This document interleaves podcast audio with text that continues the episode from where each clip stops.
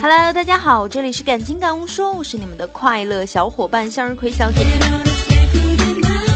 这两天呢，刷微信满屏幕都是苹果六的节奏，然后看见一哥们儿发的段子，一土豪乘飞机见漂亮空姐就想搭讪，拿着新的 iPhone 六说这是最新款的苹果呢，不料空姐拿出个 iPhone 三说这是你大爷。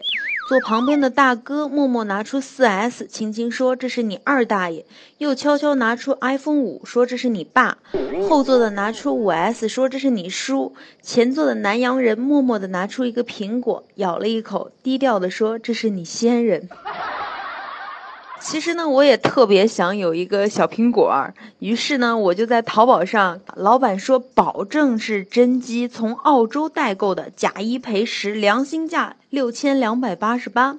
我看他说的特别有诚意，就下单了。老板还挺够意思的，发的顺丰。然后今天收到，打开一看，老板真他妈讲信用，箱子里有十一个手机。其实没钱的朋友也不用愁啊，教给大家一个好方法。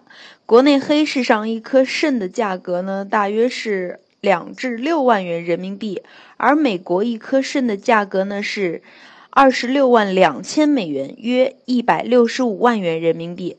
所以，如果你想买 iPhone 六，可以去美国卖肾得一百六十五万元，再回国内花二十万移植一颗肾，剩下的一百四十多万呢，可以用五十万买个五系宝马一辆，五十万买个二线城市房子一套，大概是一百平米左右的，然后十万元买一部定制豪华版的 iPhone 六，剩下三十万可以创业。